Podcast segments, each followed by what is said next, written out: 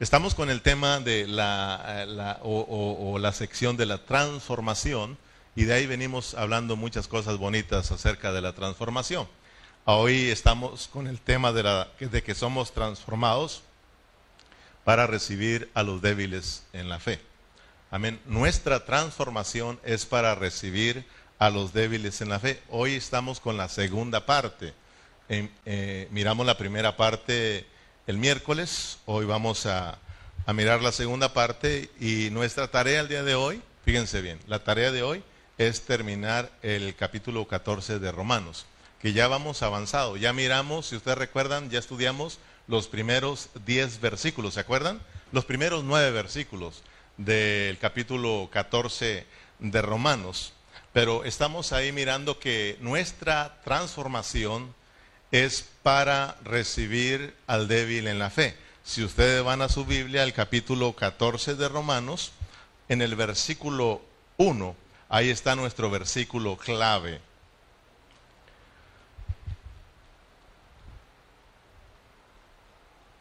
¿Tienes Romanos capítulo 14, versículo 1? Dice, recibid al débil en la fe pero no para contender sobre opiniones. Gracias a Dios porque si ustedes han, han mirado ya, ya tenemos nueva traducción, ¿verdad? O sea, ya tenemos la traducción Reina Valera 1960, la que trae usted en sus manos. Bueno, tal vez alguno que otro traiga, traiga otra, pero pues nos hacía falta esta porque de repente cambiaban las palabras. Pero gracias a Dios por nuestro hermano Berna que ya pudo descargar esta, esta versión y ahora podemos entenderla mejor. Entonces, eh, recordemos que desde el capítulo 12 de Romanos, Pablo ya no está hablando tanto doctrina. Ya habló mucho, desde el capítulo 1 hasta el capítulo 11. Pero al llegar al capítulo 12 ahora Pablo está metiéndonos a qué? A una práctica, a practicar lo que realmente aprendimos en 11 capítulos, ¿verdad?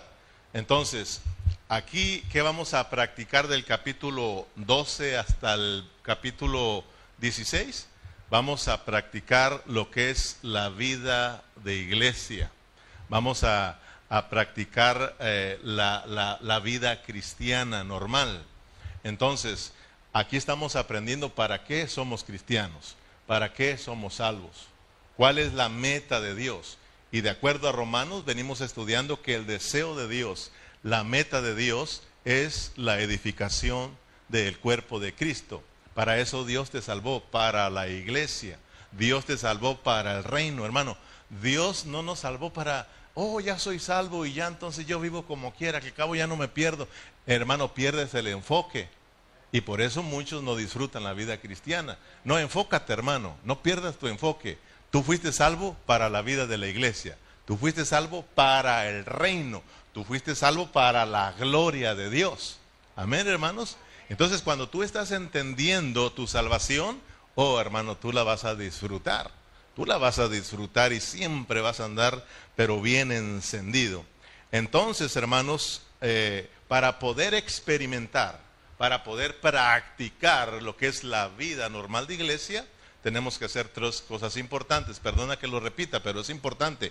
Tenemos que practicarlo, no solo conocerlo, sino llevarlo a la práctica. Si yo quiero eh, experimentar, practicar lo que es la vida normal de la iglesia, yo tengo, número uno, que presentar mi cuerpo en un sacrificio vivo. Yo tengo que estar ahí. Hoy, hoy es día de reunión. Yo tengo que practicarlo, practícalo, practícalo, porque un día vamos a estar juntos todos, por la eternidad. Amén. Tengo que practicarlo. Lo que estamos haciendo hoy es práctica, práctica, práctica. Muchos hermanos se rajan y todavía no empezamos el partido. Estamos practicando.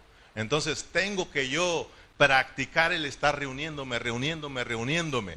Si lo hacemos un hábito, si se hace hábito en nosotros, será difícil de que nos alejen de la vida de la iglesia, hermano.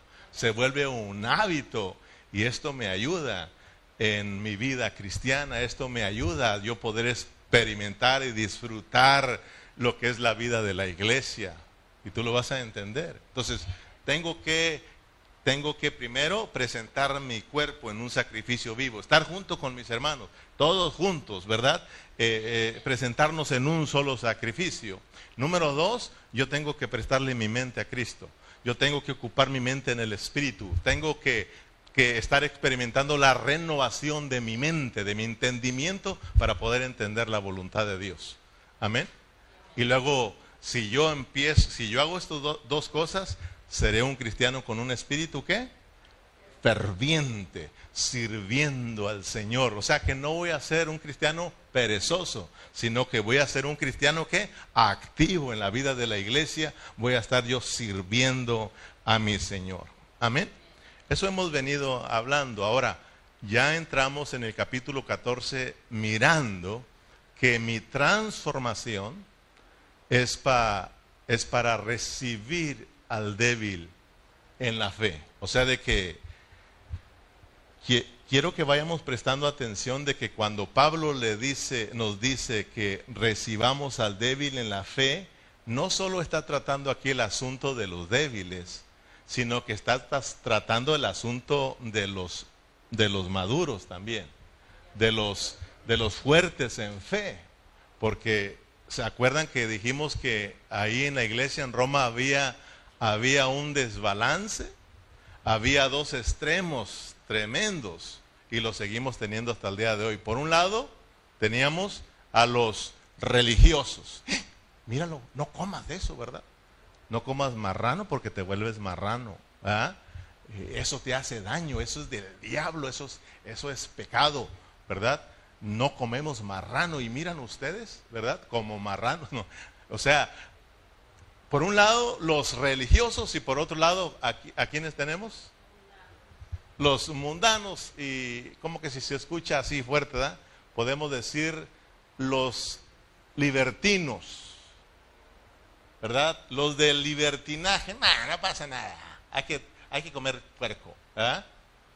Hay que comer taquitos, hay que comer lo que, lo que venga, comemos de todo, le hacemos a todo. O sea, son dos extremos. Y lo que Pablo está tratando de arreglar aquí es el balance, que, se, que el fuerte reciba al débil y que el débil tiene que, que madurar, tiene que crecer, porque el deseo de Dios es de que juntos crezcamos. Entonces, aguas, en la vida de la iglesia vamos a, a tener hermanos maduros, o sea que hermanos que están fuertes en su fe, y vamos a tener hermanos que son débiles en la fe. ¿Tú qué eres? ¿De los fuertes en la fe o de los débiles? O sea, ya sea que seas fuerte o débil, tenemos que tener mucho cuidado, porque aquí estamos y tenemos que aprender los que somos fuertes a recibir a los hermanos débiles en la fe. ¿Verdad? Porque si no, vas a aprender a hoy que nuestra madurez, fíjate bien lo que te voy a decir, si no, nuestra madurez el que yo diga yo soy maduro y he crecido en fe, si no tengo cuidado, eso va a hacer que mi hermano tropiece. Entonces hay que tener cuidado los que somos maduros. Pablo se está contando entre los maduros. Hay que tener cuidado. Entonces ahora vamos a ir avanzando un poquito más y a mirar algo bien precioso. Amén, hermanos. Hoy para irnos más rápido y, captarlo mejor, ¿verdad? Voy a, voy a hacer algo. Para terminar los versículos que nos quedan del capítulo 14 y terminar la tarea hoy, antes de que ustedes se duerman, vamos a resumir estos versículos que nos quedan en cuatro puntos. Y vamos a, así rápidamente, punto uno, punto dos, punto dos, punto tres y punto cuatro y luego nos vamos, ¿ok? Punto número uno, recibir al débil en la fe. Punto número dos, vamos a mirar que nuestra transformación es para, recibir a los, a los hermanos débiles en la fe. Número dos, pensando en, que todos vamos a estar en el tribunal de Cristo un día. ¿Ok? Y número tres, eh, recibir, recibirlos con amor. Y número cuatro, recibirlos por causa del reino. ¿Te lo aprendiste, hermanos? Son cuatro puntos. Es más, si no aprendes nada y te aprendes esos cuatro y los practicas, con eso nos damos. Punto número uno, vamos a recibir que nuestra transformación es para recibir al débil en la fe. Y ya hablamos, pero tengo que hablarte un poquito para conectarte. Número dos, vamos a hablar acerca de, de recibirlos pensando en el tribunal de Cristo. Y número tres, vamos a recibirlos con el amor de Dios. Y número cuatro, vamos a recibirlos por causa del reino. Primeramente, vámonos rápido, vamos a recibirlos, vamos a recibir a los débiles en la fe o al débil en la fe recibid, versículo 1 del capítulo 14 de Romanos, recibir al débil en la fe, pero no para contender sobre opiniones. Hermano Zabaleta, ¿quién es, un, ¿quién es un hermano débil en la fe? ¿Cuál es ese hermano que es débil en la fe? ¿Cuál? Que no se reúne. Porque aquí estuvimos el miércoles, ¿ok? Fíjate bien, usted lo va a ver, hermano Zabaleta. Fíjese ahí, fíjese. Dice, recibir al débil en la fe, pero no para contender sobre opiniones. Hermana Saima, ayúdele a su esposo. ¿Quién es un, hermano débil en la fe? Fíjese el versículo, recibir al débil en la fe, pero no para contender sobre opiniones. Ándele, ¿sabe que? O sea, si le estamos repitiendo, repitiendo, se da cuenta que sí le agarra la onda.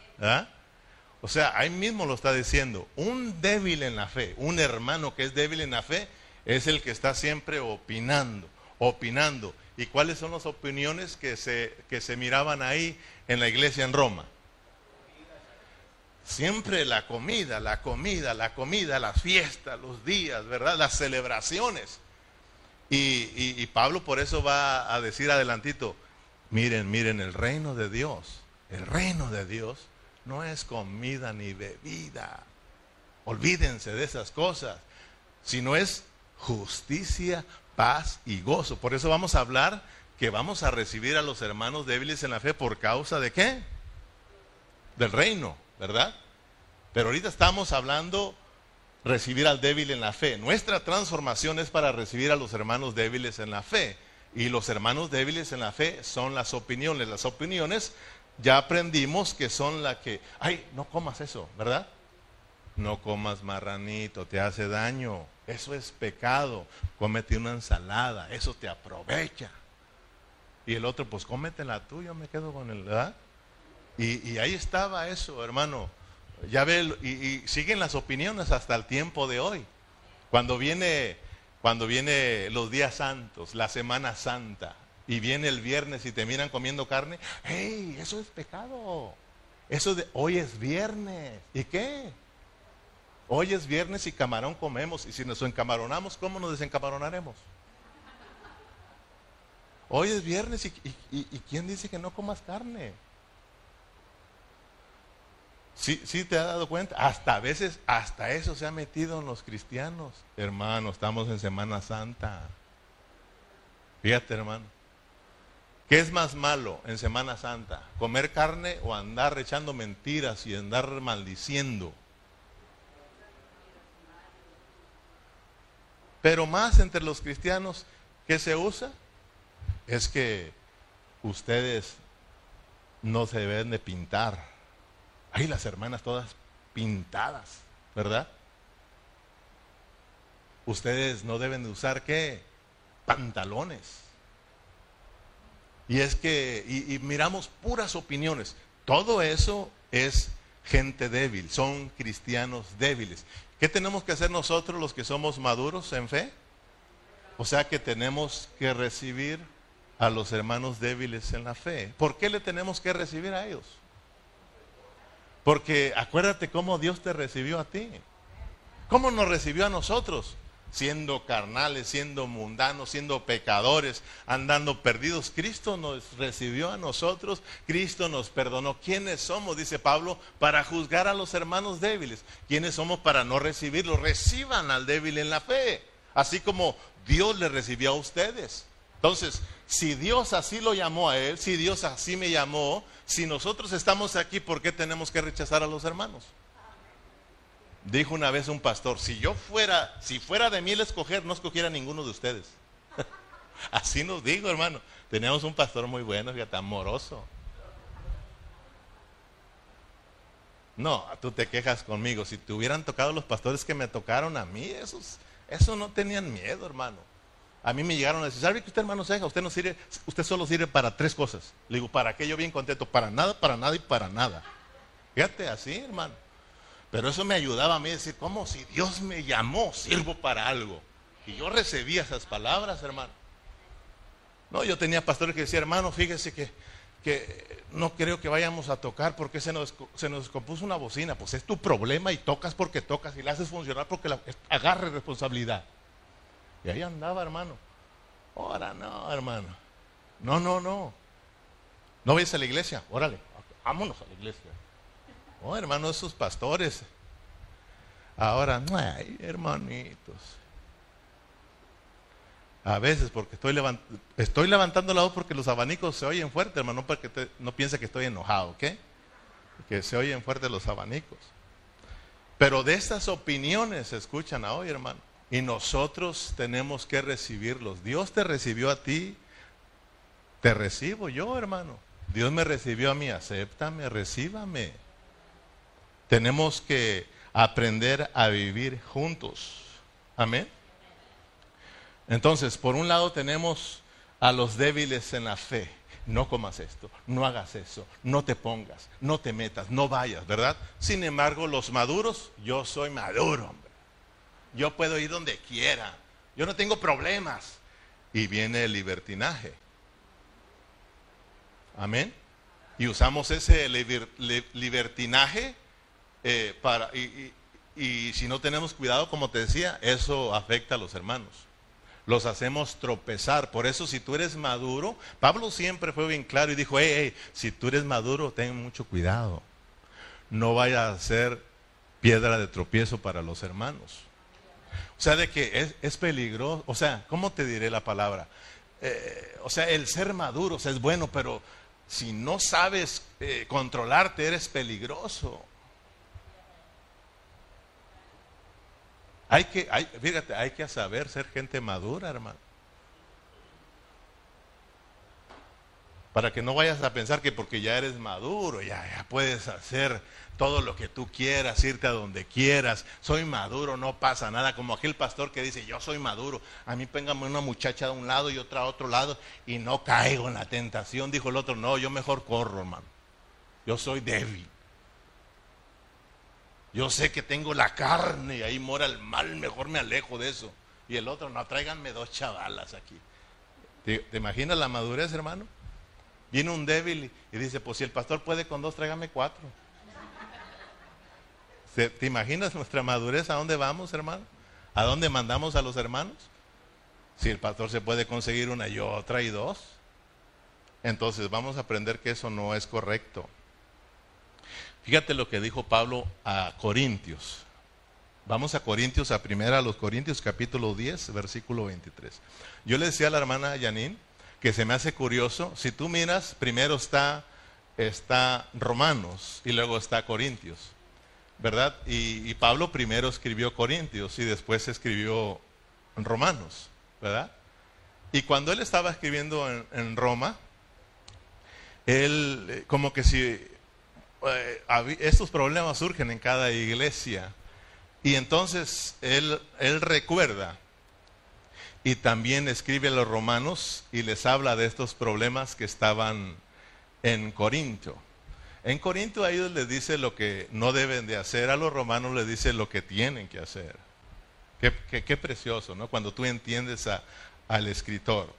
Pero fíjate, para que pongamos atención acerca de la madurez. Primera a los Corintios de 23 dice, dice Pablo, todo me es lícito. Fíjate, ¿y qué es todo? ¿Qué es todo? Pero, pero fíjate, hermano. O sea, de que a veces que, que esto que es todo, ya estamos hablando hasta cosas pecaminosas. No, Señor. Somos cristianos.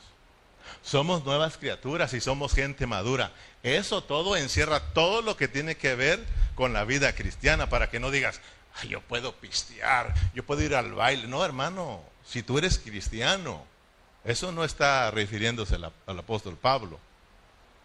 Ahora, si tú, bueno, eso de tomar, bueno, mejor ni me meto. Todo me es lícito, pero no todo conviene.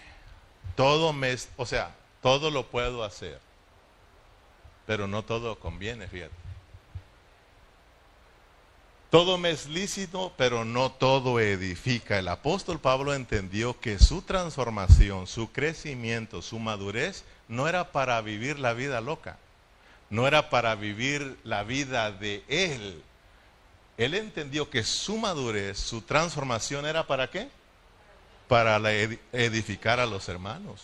O sea, entendamos que tu crecimiento, tu madurez, la grandeza de tu fe, no es para ti, hermano no es para mí, es para la iglesia. Que yo esté creciendo, que yo esté madurando, es para la vida de la iglesia, es para edificar a mis hermanos. Entonces, yo puedo hacer muchas cosas, pero si yo entiendo que estoy aquí no para hacer lo que quiera, sino para la edificación, yo voy a tener cuidado con mis hermanos. Yo soy maduro y yo puedo hacer muchas cosas, pero sé que no me convienen. ¿Por qué? Porque voy a hacer caer a mis hermanos, los voy a desanimar. O sea, hermano, yo como pastor, pues quisiera hacer muchas cosas que ustedes hacen, pero no las puedo hacer. ¿Sabes por qué? Porque puedo, puedo ser una piedra de tropiezo para ustedes. O sea, hay hermanos, por ejemplo, hay hermanos que ellos, ellos publican en Facebook todo donde están comiendo su platote, su mojarra, su carne. ¿Sabes que el pastor no puede hacer eso, hermano? A veces me estoy disfrutando una, y yo la voy a subir. no, mejor no. Porque luego voy a ser juzgado. Ya se la compró con los diezmos. ¿Verdad? Mira, tú te vas con tu familia aquí rumbo a Las Vegas, ¿verdad? Aquí a Miami, Florida, vamos a vaca. Tú lo subes, hermano yo no puedo subir. ¿Cuándo me has visto que yo, aquí vamos de paseo, hermano? Siempre, agua, mi hijo, agua, no suban, no. Es que hay hermanos débiles y van a sentir ese como el celo. Ay, ya se está gastando dinero. Qué gusto el pastor, ¿verdad? Y nosotros acá las ovejas. Entonces, uno, se, uno, se uno es diferente, hermano. Tú si quieres no vienes a la iglesia, el pastor no puede hacer eso. O sea, imagínate el pastor, no voy, yo soy maduro, no me afecta nada, voy al siguiente que viene. Pero no, ¿te va a animar eso a ti? Y el pastor, si, tú sabes que cuando yo no estoy aquí, siempre dices, ay caray, ¿qué pasó? ¿Ah? Y como se puede o no se puede, ¿ah? Crea que me duele a mí fallar una reunión, me, me duele, me pesa, porque sé que no doy un buen ejemplo, aunque, aunque no puedo por enfermedad o por trabajo, qué sé yo, me pesa, me duele dejar este lugar. Porque yo estoy aquí para mis hermanos. Yo no quiero que mis hermanos se desanimen porque yo no estoy ahí, hermano. Pero uno, no, o sea, estar aquí como pastor no es fácil, hermano. Uno tiene que tener mucho cuidado. Tus ojos están acá. Y no mucho acá. Tus ojos están con mi esposa y con la familia. Ahí es donde están más tus ojos, hermano. Por eso tu hijo puede estar rebelde y tú le dices al pastor, pastor tiene que orar por él, vaya a visitarlo, y a mi hijo y mi hijo. Pero cuando mi hijo se revela, tú no dices, yo voy a orar por el hijo del pastor, la hija del pastor, que anda rebeldita. Yo voy a ayudarle, voy a estarle visitando. No, ay, ya se fijaron. Y es la hija del pastor, ¿eh? Y mira cómo anda. Entonces, si te das cuenta, uno tiene que estar cuidando a su esposa. Aguas, ¿cómo te cambias? Porque luego van a decir que son con los diezmos que te cambio. Y, hermano, de verdad, compro un carro. Quisiera, yo quisiera traer uno del año, pero no lo puedo comprar, hermano. Imagínate si con el John que, ay, ya trae un carro, ¿verdad? Si le va bien al pastor en la iglesia. Entonces te imaginas, o sea, uno tiene que tener mucho cuidado. Y tengo que explicarle a los hermanos cómo es que lo compré. De verdad, uno siente que lo juzgan. Porque no son los hermanos que llegan, ay, qué bendición, ya trae, buen, ya trae otro carro, pastor. Uno luego salió, ay, Señor, ya la regamos aquí. Perdona a este débil. Perdona la, debilidad de mi hermano. Ah, pero tú si te compras uno de nuevo y hasta te presentas ahí, hermano. Y sabes qué dice tu pastor, gracias Señor, porque bendices a mi hermano. Ayúdalo a que pague la deuda. ayúdalo a que pague y que siga diezmando. Porque son tan listos que compran el carro para no diezmar. Dicen, con el diezmo compro mi carro. Ay, Dios mío. Pablo no, Pablo sabía, él entendió que su crecimiento, su transformación era para edificar, para edificar, para edificar. ¿Verdad? Eh, mire, yo, ¿se acuerdan que yo les dije que yo estoy tratando de dejar la Coca-Cola porque siento que me hace daño? Estoy tratando de dejar el café, siento que me hace daño. Estoy tratando de dejar la carne de, cerdo porque siento que me hace daño.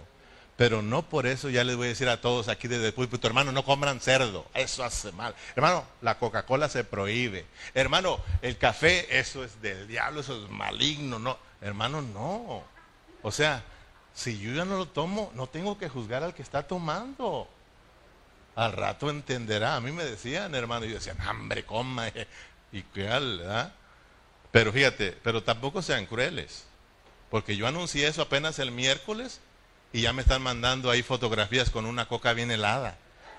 ¿Verdad? Qué caliente, pastor. Y me mandan la coca y yo, Dios mío, perdónalos. Otro hermano manda una foto de una tacita de café, dice, buenos días, pastor. O sea, imagínate. Le digo, no, yo digo entre mí, Señor, perdónalos. Ahora, te voy a hacer claro, ¿ok? Si un día tú me miras tomarme un café, no seas débil. O sea, no lo voy a practicar, pero de vez en cuando tal vez por amor me lo tome. ¿Ok? Y si tú me llegas a ver, voy a tratar de que no me mires. Yo voy a decir, ahí viene un débil, que no me mira. ¿Verdad? Pero si me llegas a mirar, sé fuerte y entiende que estamos por amor. Ahorita lo vas a mirar. O sea, si Chito me invita a una cena, ¿verdad? Ya la agarraste, ¿no?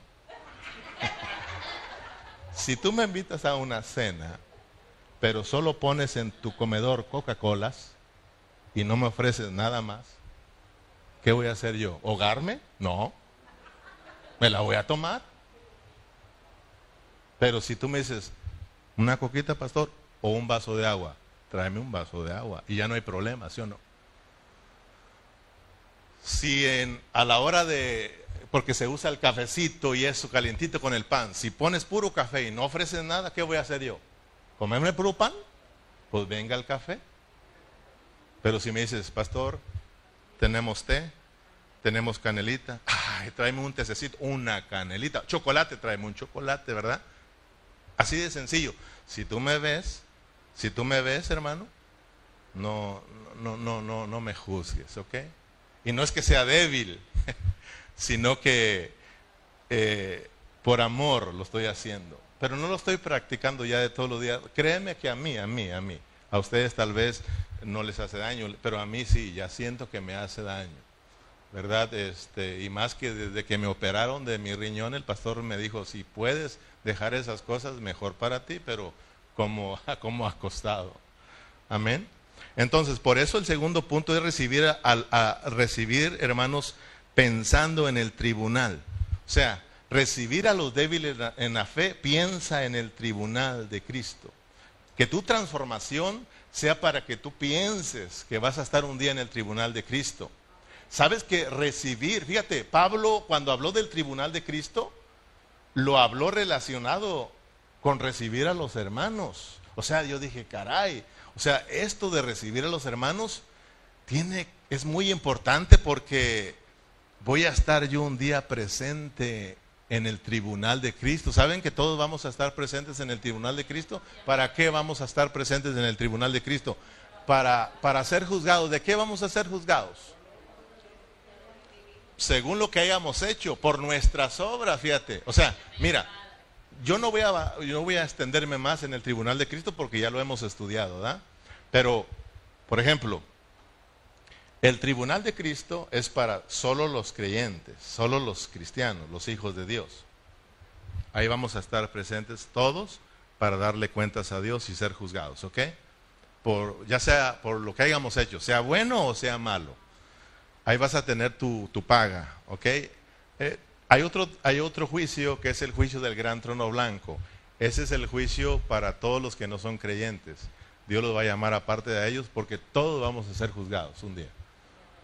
A los no creyentes, ¿cómo los va a juzgar? ¿De qué los va a juzgar, a juzgar Dios? Perdón. Por no haber creído en Cristo, por haberlo rechazado. O sea, a ellos les va a decir, se les predicó de Cristo, de mi amor. Se les predicó de mi salvación. Yo les envié un Salvador y todos lo ignoraron así de que al lago de fuego. Al lago de fuego. No creyeron en mí. Ahora, a los cristianos, vengo con ustedes. El Señor Jesús en su tribunal nos va a juzgar por dos cosas. Dos cosas importantes que te las debes de aprender. Yo voy a ser juzgado número uno por si vivimos o no vivimos la vida de Cristo. Dios nos dio la vida, Dios nos dio la salvación y un día vamos a estar presentes delante de Él y nos va a juzgar y nos va a decir, ¿qué hiciste con la vida? ¿Qué hiciste con la vida? Yo te di la vida, mi salvación. Te di la salvación, mi misma vida, para que la disfrutaras, para que la vivieras, para que por medio de ella me sirvieras, obraras. Entonces, por un lado, por la vida y por otro lado, por lo que hicimos. Pero fíjese que Pablo la relaciona con la iglesia, lo relaciona con los hermanos, porque es bien importante, hermanos, que miremos que la iglesia tiene dos aspectos bien lindos. Por un lado, la iglesia es para que nosotros experimentemos la, la, vida de Dios, la gracia de Dios en nosotros. Venimos aquí a la iglesia, estamos juntos para que juntos nosotros podamos experimentar la vida de Cristo en nosotros, podamos disfrutar las riquezas de Cristo, podamos disfrutar a Cristo como nuestra vida. Fíjate a lo que vienes, fíjate para qué estamos aquí, para disfrutar a Cristo, para disfrutar sus riquezas. Para eso estoy aquí, que sea su gracia en mí, que sea Dios operando en mi vida, operando en mi vida. Por eso, como iglesia pero acuérdate que la iglesia es el reino. Amén. La iglesia es el reino. Mateo 16 y Mateo 18. Ahí nos hablan de la iglesia y que la iglesia es el reino. Y sobre esta roca edificaré mi iglesia y las puertas del Hades no y a ti te doy las llaves del reino, ¿verdad? Y entonces Iglesia y reino, reino y iglesia. La iglesia es el reino y el reino es la iglesia. Entonces, por un lado, como iglesia, ¿para qué venimos? Para disfrutar las riquezas de Cristo, para disfrutar de la gracia de Dios, que sea Dios, hermano, eh, obrando dentro de nosotros. Pero como el reino, somos el reino. Como reino, ¿cuál es ese el aspecto que tenemos que aprender? Que venimos a la iglesia para dejarnos gobernar. Somos el reino, somos miembros del cuerpo de Cristo. Y como miembros del cuerpo de Cristo tenemos una cabeza. ¿Sí o no?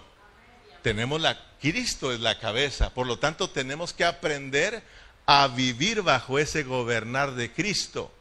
Y Pablo dice, más que eso tienes que aprender a someterte a tus autoridades. O sea, estás conectado en el cuerpo y tienes que someterte a quien estás conectado. Somos, entonces, cuando hablamos del reino, que somos el reino, somos el reino para dejarnos gobernar, para que la vida de Cristo nos gobierne, reine en nosotros, hermano. Y de esta manera, no solo podamos expresar la vida de Dios, el reino de Dios, sino que podamos representar a Dios que es vencer a nuestro enemigo el diablo. Por eso, con eso va a cerrar Pablo en el capítulo 14, porque hay dos propósitos en Romanos. Número uno, la edificación de la iglesia como cuerpo de Cristo. Y dos, que Satanás sea subyugado, que Satanás sea puesto por debajo de los pies. Entonces, es importante que tú mires. Si tú entiendes, tú sabes para qué vienes a la iglesia, hermano. Que es la iglesia, que es el reino. Eso es bonito, hermano como iglesia yo estoy ahí con mis hermanos para juntos disfrutar a Cristo.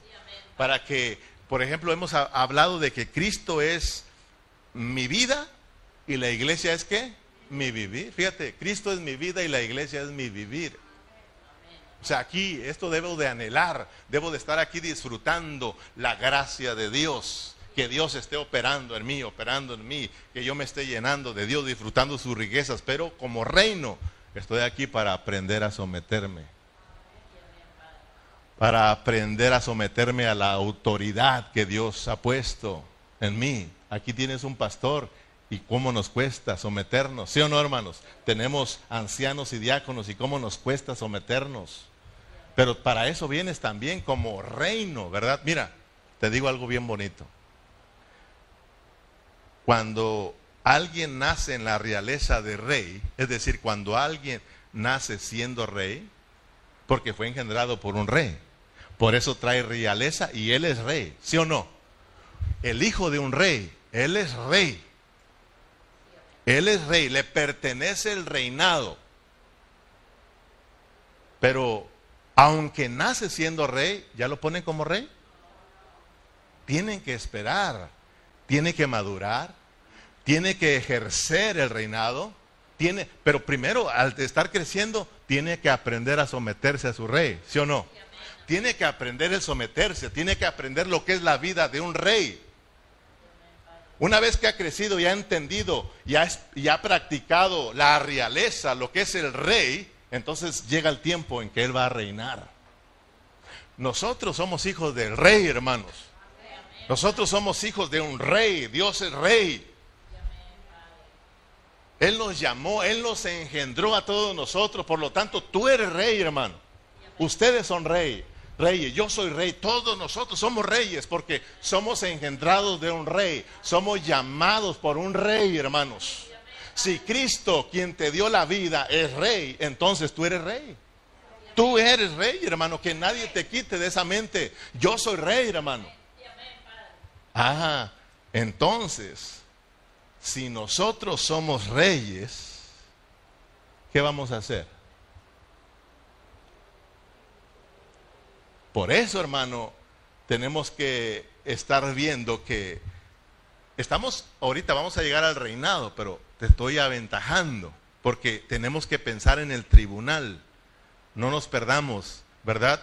En Romanos 10, 14 dice, pero tú, vamos a aventajarlo, pero tú, porque juzgas a tu hermano, o tú también, ¿por qué menosprecias a tu hermano? Porque todos compareceremos ante el tribunal de Cristo, porque escrito está, vivo yo, dice el Señor, que ante mí se doblará toda rodilla y toda lengua confesará a Dios.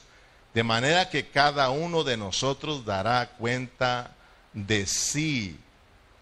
Tú vas a darle cuentas a Dios en el tribunal de Cristo de lo que hiciste, de lo que viviste, de lo que practicaste. Dios te dio la vida y Dios te dio dones. Y Dios te va a decir, a ver, la vida, ¿qué pasó con la vida? ¿Qué pasó? ¿Qué hiciste? Te puse entre hermanos para que edificaras en qué edificaste, cómo edificaste. Amén. Entonces, hermanos, piensa en que tú vas a ser juzgado por el Señor. Santiago, hermano, si tú recuerdas, Santiago dice que hay una manera de salir victoriosos en el tribunal de Cristo. ¿Cómo? Siendo misericordiosos con quienes? Con los hermanos. O sea, dice, hey, sean misericordiosos con los hermanos. No sean crueles. Por eso yo le digo, no sea cruel conmigo, hermano. Seamos misericordiosos. Y no tengo que ser yo cruel con ustedes. Tenemos que ser misericordiosos. Porque la misericordia va a triunfar en el juicio. Si nosotros somos, eh, recibimos a los hermanos débiles en la fe, si nosotros tenemos cuidado, ¿verdad? Y los hermanos débiles en la fe logran entender, captar el mensaje de Dios y crecer en fe, hermano, realmente cuando estemos en el tribunal de Cristo vamos a salir victoriosos, vamos a salir triunfantes y no derrotados en el tribunal de Cristo. Ustedes saben que en el tribunal de Cristo, al ser juzgados, va a haber o, pérdida o ganancia, o recompensa o castigo. Yo quiero ser recompensado cuando yo esté delante de mi Señor. ¿Tú quieres ser castigado o recompensado? Hermano, esto va a ser, esto es real, ¿eh? Esto es real. Así de que cuando, para cuando estés ahí presente te acuerdes que ya lo predicamos aquí. Amén. Que Dios nos ayude a vivir la vida de Cristo y a funcionar por la vida de Cristo. Amén. Servir a mis hermanos por la vida de Cristo. Eh, recibir a mis hermanos por la vida de Cristo. Santiago dice en el 2.13, Santiago 2.13, porque juicio sin misericordia será con aquel que no hiciere misericordia. O sea, dice Santiago, si tú no eres misericordioso, el juicio se va a hacer, no, te van, a, no van a tener misericordia de ti. No recibiste a los hermanos débiles, no los trataste bien, no tuviste el cuidado de ellos, no fuiste misericordioso, aguas. No van a tener misericordia de ti, te van a tratar duro en el tribunal, hermano.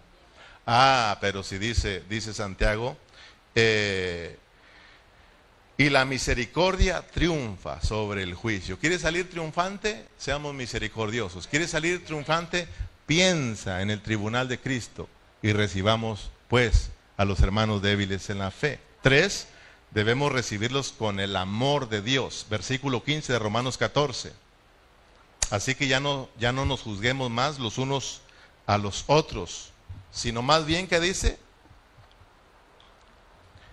ya no nos juzguemos, más los unos a los otros, sino más bien decidir no poner tropiezo o ocasión de caer el hermano. Yo sé y confío en el Señor Jesús que nada es inmundo en sí mismo. Fíjate, o sea, el problema no es la comida. El problema está en nuestra mente, ¿ok? En nuestra conciencia, hermano. Entonces tenemos que tener cuidado. Dice, pero si por causa de la comida, versículo 15, tu hermano es constristado, se pone triste, ya no andas conforme al amor. No hagas que por comida tuya se pierda aquel por quien Cristo murió. Ay, ay, yo, yo, no, yo no como marrano, hermano. Eso es del diablo. Yo no, hágame un huevito. Hermano, ten mucho cuidado. Vas a poner triste al hermano, a la hermana. Te cocinó un, una carnita de marranito con chilito y todo, y tú llegas que no comes, hermano. ¿Qué voy a hacer yo, hermano? Si me invitan a cenar y tienen unas costillitas de marranito. ¿Qué voy a hacer yo? Ay, Dios me libre. Señor, me la como como unas costillas de res. Venga para acá. Por amor a los hermanos. Yo no los voy a desanimar. Amén. Ya te dije, pues, si me sirven con una cocota ahí también, no te asustes, hermano. Es por amor.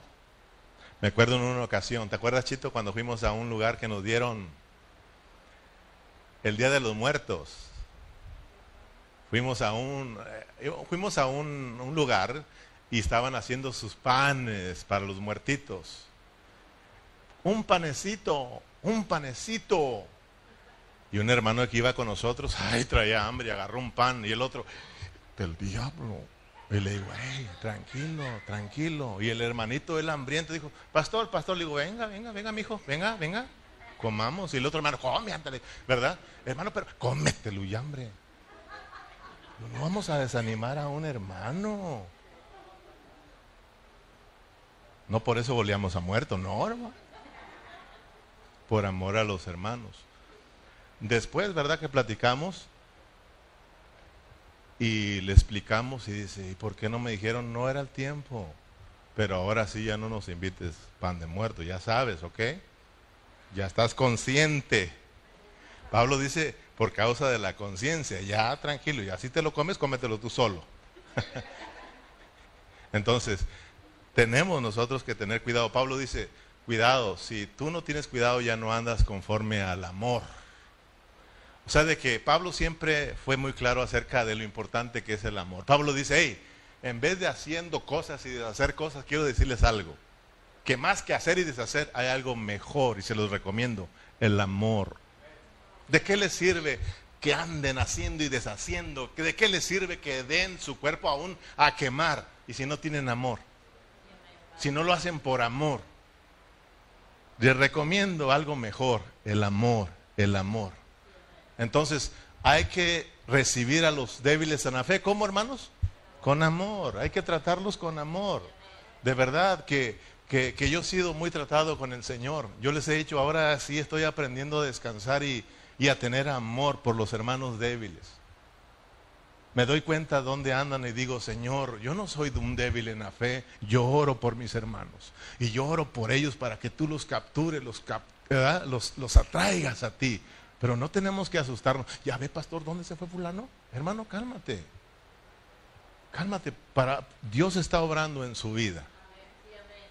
Dios está obrando en su vida. Oremos por Él. Amemos a los hermanos. Amén. ¿Cuántos pueden decir, amamos a los hermanos? ¿Te acuerdas que en un tiempo decíamos eso y estábamos ahí en la iglesia activos, pero de repente ya no empezamos a decir como que si se fue el amor y ya unos por un lado y por otro lado? Tenemos que entender que tenemos que amar a los hermanos. Voltea con tu hermano y dile, sí te amo hermano, sí te amo.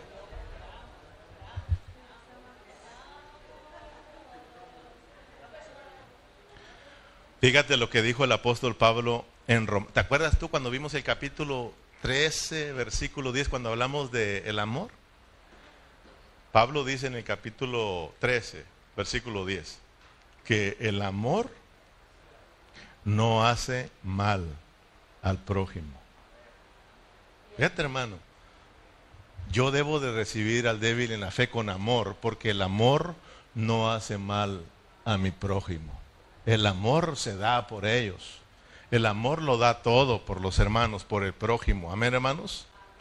Y aparte dice que eh, eh, el amor dice que es el cumplimiento de la ley. La ley del amor. Fíjate, hermano. Hay una ley de vida que me lleva a amar a mis hermanos. Si yo amo, amo a mis hermanos, fíjate, si tú amas a mis hermanos, tú lo has hecho todo, hermano. Por amor, fíjate, por amor todo lo que tú hagas va a ser por amor a los hermanos y eso te lo van a contar a ti. Entonces, no se te olvide, y cuarto y último, que recibir al débil en la fe lo vamos a hacer por causa de qué? Del reino. Entonces yo te decía que tú eres rey, yo soy rey, Dios nos engendró, Él es rey. Dios nos llamó en Cristo, Él es rey. Tenemos nosotros realeza, no dudes de tu realeza. Tú eres rey. Ay, pero ¿cómo ando? Tú eres rey, hermano. Tú eres rey. Dios te engendró, dice Romanos 14, 16. No sea pues vituperado vuestro bien, no sea pues vituperado vuestro bien, porque el reino de Dios no es comida ni bebida, sino justicia, paz y gozo en el Espíritu Santo. No sea vituperado vuestro bien. ¿Sí entiendes eso, hermano? ¿Qué significa eso, Chito? No sea vituperado vuestro bien. No permitas que alguien se exprese mal por la vida que estás viviendo. Amén, Lorenzo que nadie vitupere tu bien. No permitas que nadie hable mal de lo que estás haciendo como un siervo del Señor. Tenemos que cuidarnos todos, hermano. O sea, que mi madurez no sea criticado por los débiles. Míralo. Y dice que es, de, que es fuerte. Yo lo miré donde andaba. Hermano, ten cuidado que tu madurez no sea vituperada, que nadie se exprese mal de tu madurez. De verdad, hermano. Hay que tener cuidado. Tú eres maduro, ten cuidado lo que haces, dónde te metes, dónde vas, qué hablas, qué haces. Ten cuidado, hermano. Si están los hermanos ahí, ten mucho cuidado, hermano. No, no demos lugar a que un hermano se exprese mal de nosotros. De verdad que para mí es tristeza cuando alguien dice, mira al pastor, mira dónde anda. Yo por eso tengo que cuidarme, hermano. Y yo me siento muy mal cuando alguien me juzga.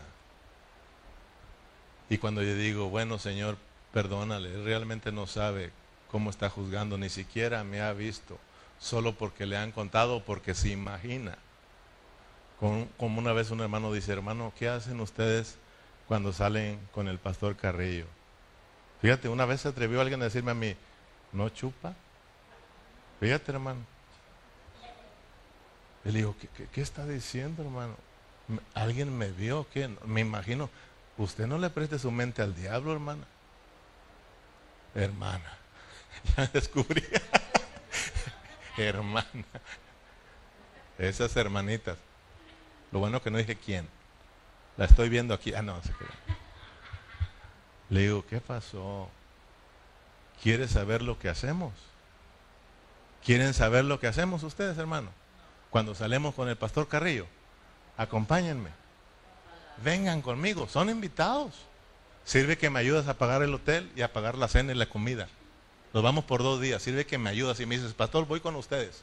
Quiero saber qué hacen, pero cuente conmigo. Le voy a pagar los cuartos que usted paga y la comida. Todo me lo deja a mí. Yo voy a pagar. Vámonos. Vamos, hermano. Puro comer, hermano. Y uno, uno sí le preocupa, hermano. Por eso hasta a veces le preocupa a uno salir. Entonces yo no, yo, yo, tú sales y yo no ando, hermano, ahí con mi mente maligna pensando que ya vas de parranda, hermano. Yo creo que tú eres hijo de Dios.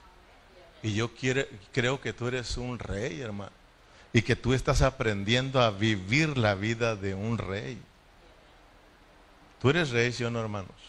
¿Qué nos dice el eh, Apocalipsis? Que nosotros somos reyes y sacerdotes para nuestro Dios. Y que vamos a reinar, hermano. Entonces, pero mientras estamos creciendo, estamos madurando, estamos practicando la vida de esos reyes. Primero, dejándonos gobernar, aprendiendo lo que es el gobierno, aprendiendo lo que es el reino de Dios, porque acuérdate que la venida de Cristo es la manifestación del reino y es cuando vamos a ejercer nuestro reinado. Ahorita estamos en la práctica, ¿sí o no? Estamos practicando la vida del reino, hermano, para que entonces nosotros podamos reinar juntamente con Cristo. Pero, hermanos, estamos ya finalizando y viendo el último punto, pues que tiene que ver con, eh, sí, ¿verdad? Para el reino. Cuarto y último, para, eh, para el reino, para el reino, el reino. El reino es muy importante, estamos aquí para el reino. Todos estamos aquí por el reino. Dice Pablo que el reino de Dios no es comida ni bebida, sino que justicia, paz y gozo. Fíjate, aquí nos están hablando lo que no es el reino y lo que sí es el reino. El reino no es ni comida ni bebida, para que nosotros no estemos ahí con que qué come. Eso no es el reino de Dios. Si nosotros andamos juzgándonos por las comidas, por los días de fiesta, por lo que hacemos, eh, no estamos practicando lo que es el reino. Entonces, el reino, dice Pablo, el reino es justicia, paz y gozo en el Espíritu Santo. Mira bien, la justicia es para ti. La paz es para con nuestros hermanos y el gozo es para con Dios. En eso consiste el reino. Tiene que ver conmigo, pero con mi justicia. Yo me tengo que exigir a mí, a mí mismo. Yo me tengo que juzgar a mí mismo. No juzgues a los hermanos. Tú juzgate a ti, a ti mismo. Mira tu caminar. Mira tu vida. Yo tengo que decir, Señor, cambia mi vida. Cambia mi forma de ser, mi forma de actuar. Quiero crecer, quiero madurar. Concédeme el crecimiento, Dios reina sobre mi vida. Tú, Señor, juzga mis pasos, quiero agradarte, pero no estar juzgando a los hermanos. Para los hermanos, ¿qué es? Estar en paz con ellos. La justicia es para nosotros, hermanos. Tú exígete a ti mismo, no le exijas a los demás. Exígete a ti mismo, júzgate a ti mismo, hermano. Juzga tu vivir, tu caminar. Para con los hermanos hay que estar en paz con ellos. Dice Pablo, en cuanto dependa de vosotros, estar en paz con todos. Hay que estar en paz, hermano, porque estamos en el reino de Dios, somos el reino de Dios y hay que dejarnos gobernar por el Señor. Por lo tanto, hay que estar en paz. Te necesito y tú me necesitas a mí. Hay que estar en paz. Que la paz del Señor nos gobierne, hermanos. Por eso siempre los, el apóstol, que la paz, que la paz, que la paz del Señor esté con ustedes. Que la paz les gobierne que ustedes sepan caminar juntos. El problema entre los cristianos es de que no podemos caminar juntos. Pero ahí es donde se va a ver la gloria de Dios, hermano. En que nos hagamos uno no solo en el espíritu, sino también en el alma, que Dios cambie nuestro sentimiento, nuestra forma de pensar y que tú digas, yo ya no soy de El Salvador, ya no soy de Michoacán ni de Nayarit, somos de Cristo, somos el reino, hermanos, y dejemos esas cosas a un lado y caminamos juntos como ciudadanos del reino de Dios, hermano. Estamos aquí para el reino de Dios.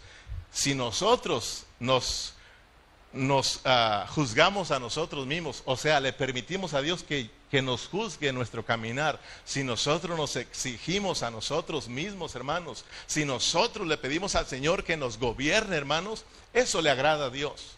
Y si yo estoy, si yo busco la paz con mis hermanos, si yo busco estar bien con los hermanos, eh, no estar peleados con ellos, sino caminar juntos, si yo me preocupo por mis hermanos, esto le agrada a Dios. Dice, este está tocando mi propósito, este está practicando la iglesia, practicando lo que es el reino. Por lo tanto, mantenemos un espíritu alegre donde está la vida de Dios donde está el Espíritu Santo hay alegría, hay gozo, porque Dios se goza, estamos tocando su propósito, estamos caminando en su voluntad. Y si hay gozo en el Espíritu Santo, hay gozo en ti también, hermanos. Pero ¿qué pasa si hay tristeza en el Espíritu Santo? Porque el Espíritu se, entristece, hermano. Gracias a Dios que ya no se va, si no, ya se hubiera ido. Gracias a Dios que Dios prometió que estaría ahí con nosotros para siempre. Pero dice Dios, tengan cuidado porque pueden entristecerme ahí adentro. ¿Verdad? ¿Y qué pasa si lo traemos triste? Usted también anda triste. ¿Qué pasa si lo traemos alegre ahí dentro de nosotros? Dios está alegre, uh, está alegre porque mis hijos se están dejando gobernar, están viviendo juntos, están sirviendo. El Señor está contento, hay gozo allá adentro y también nosotros andamos contentos porque nos juzgamos a nosotros mismos eh, le permitimos a Dios que Él crezca en nosotros, estamos bien con los hermanos y estamos contentos todos, hermano. Por eso es preocupante a veces que nosotros estemos muy calladitos. Yo digo, yo no sé cómo andamos cada uno de nosotros, ¿verdad? Por eso un cristiano alegre no puede estar triste, hermano. Tenemos, nosotros somos de los que nos alegramos con el Señor y de los que siempre estamos invocándole, de los que estamos celebrando al Señor y de los que le decimos, Señor Jesús, tú eres hermoso, hermanos. El gozo es para con Dios. ¿Te lo aprendiste? La justicia para contigo, la paz para con los hermanos y el gozo para con Dios. Fíjate que el reino tiene que ver contigo, hermano, con los hermanos y con Dios. Hay que cuidarnos, hermanos. Te lo puedo aplicar a ti solo o a nosotros mismos. Si yo no tengo, si yo no estoy viviendo la justicia de Cristo en mi vida, no tengo paz. Y si no tengo paz, no tengo gozo. Por eso si alguien no está viviendo la vida de Cristo, no tiene paz. Y si no tiene paz, pues todos callados. Por eso te digo que me preocupa, hermano. Pero cuando yo oigo, aleluya, te adoramos, Señor, y nos alegramos, yo digo, este hermano está viviendo en la justicia, está en paz y está contento, porque su Dios está contento. Gocémonos, hermanos. Termino pues Romanos 14, versículos que nos, que nos quedan, porque el que en esto sirve, versículo 18, agrada a Dios y es aprobado por los hombres. Así que sigamos a lo que contribuye a la paz y a la mutua edificación. No destruyas la obra de Dios por causa de la comida. Todas las cosas a la verdad son limpias, pero es malo que el hombre haga tropezar a otro con lo que come. Bueno es comer carne, bueno no es comer carne ni beber vino ni nada en... Por eso yo te dije eso del vino, pero dije, mejor me callo. ¿ah? Pero, pero fíjate lo que está hablando Pablo, ¿ok? Eh, estoy en, versículo 21, bueno no es comer carne ni beber vino ni nada en que tu hermano tropiece o se ofenda o se debilite. ¿Tienes tu fe? ¿Cuántos tienen fe? Tenla para contigo delante de Dios.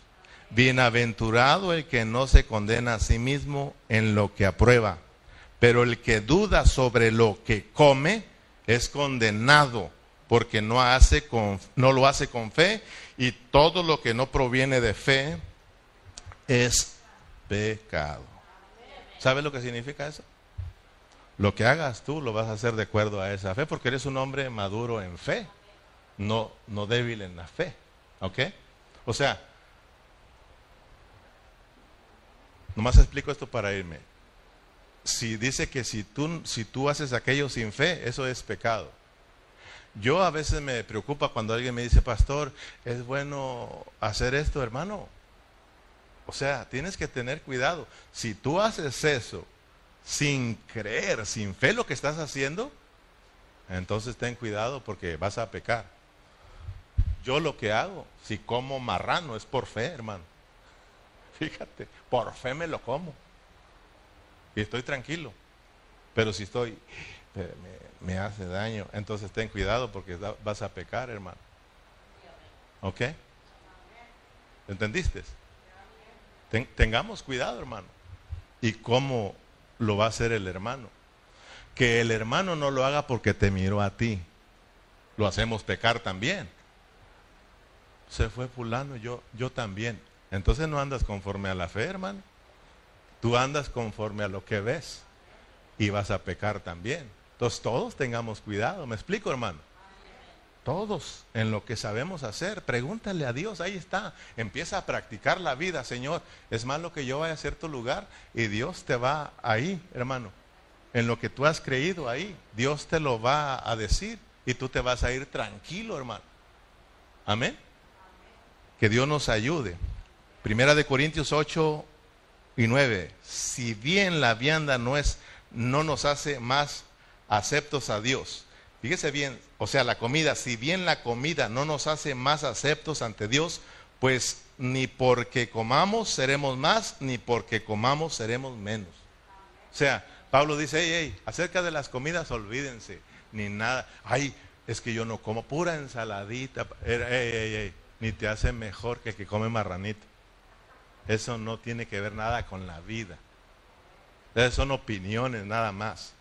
¿Sí me explico, hermano? O sea, yo no voy a andar, eh, eh, no coman coca. Eso es malo, ese es del diablo.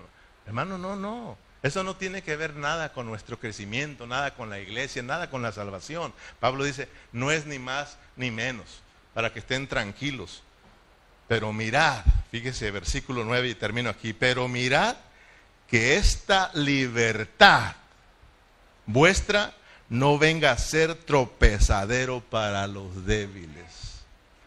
Tenemos la libertad que Dios nos ha dado en Cristo. Somos libres. Pero dice Pablo, cuida esa libertad, cuida esa tu madurez, cuídala. De que esa libertad, esa, no, esa madurez no sea un tropezadero para los débiles. ¿Nos quedó claro? Entendimos el capítulo 14, terminamos la tarea, póngase de pie. Gloria al Señor. Gracias al Señor, hermanos. Vamos a recibir, número uno, nuestra transformación, número uno es para qué? Para recibir a los débiles en la fe. Número dos, vamos a recibir a los débiles en la, en la fe pensando en qué?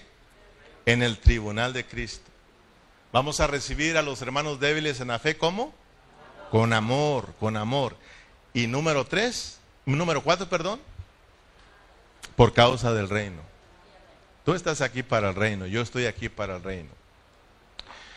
Señor Jesucristo, muchas gracias. Si tú eres, eh, has sido bendecido, abre tu boca, hermano. Y dale gracias al Señor por lo que Él está haciendo en tu vida. Dile al Señor, Señor, gracias porque ahora he entendido la palabra, Señor, y he entendido la responsabilidad que tengo como parte de la iglesia, Señor. Mi transformación es para la vida de la iglesia y la vida de la iglesia es para mi transformación. Mi transformación, Señor, es para recibir a los hermanos débiles en la fe. La vida de la iglesia, Señor, es para que yo, Padre Celestial, pueda disfrutar tu vida, disfrutar tus riquezas y esas riquezas, ese disfrutar de tu gracia, me va a transformar. Y mi transformación es para que yo reciba a mis hermanos débiles en la fe, como tú lo recibiste, Señor. Tengo que recibir a mis hermanos débiles en la fe, siempre pensando en el tribunal. Un día voy a estar delante de ti, Señor, y voy a dar cuentas por la vida y por lo que hice mientras que estaba aquí, Señor, en este cuerpo. Señor, debo de hacerlo con mucho amor para mis hermanos. Señor, porque tú lo hiciste con amor, debo de hacerlo con ese mismo amor, Señor. Y debo de hacerlo para el reino. Estamos aquí para el reino. Somos tus reyes, somos reyes, Señor. Ayúdanos Métenos, Señor, a, experimentar, a practicar, a aprender lo que es la vida de un rey, Señor, porque pronto, Señor, viene nuestro turno para que nosotros reinemos juntamente contigo. Tu venida está cerca y viene la manifestación. A hoy solo estamos practicando, Señor, lo que es la vida de un rey, Señor, porque tú nos has hecho reyes para ti, Señor. Muchas gracias por tu palabra. Gracias, Señor, porque estamos aprendiendo lo importante que es nuestra transformación en vida. Señor, cámbianos, cámbianos, Señor. Transfórmanos, Señor Jesús.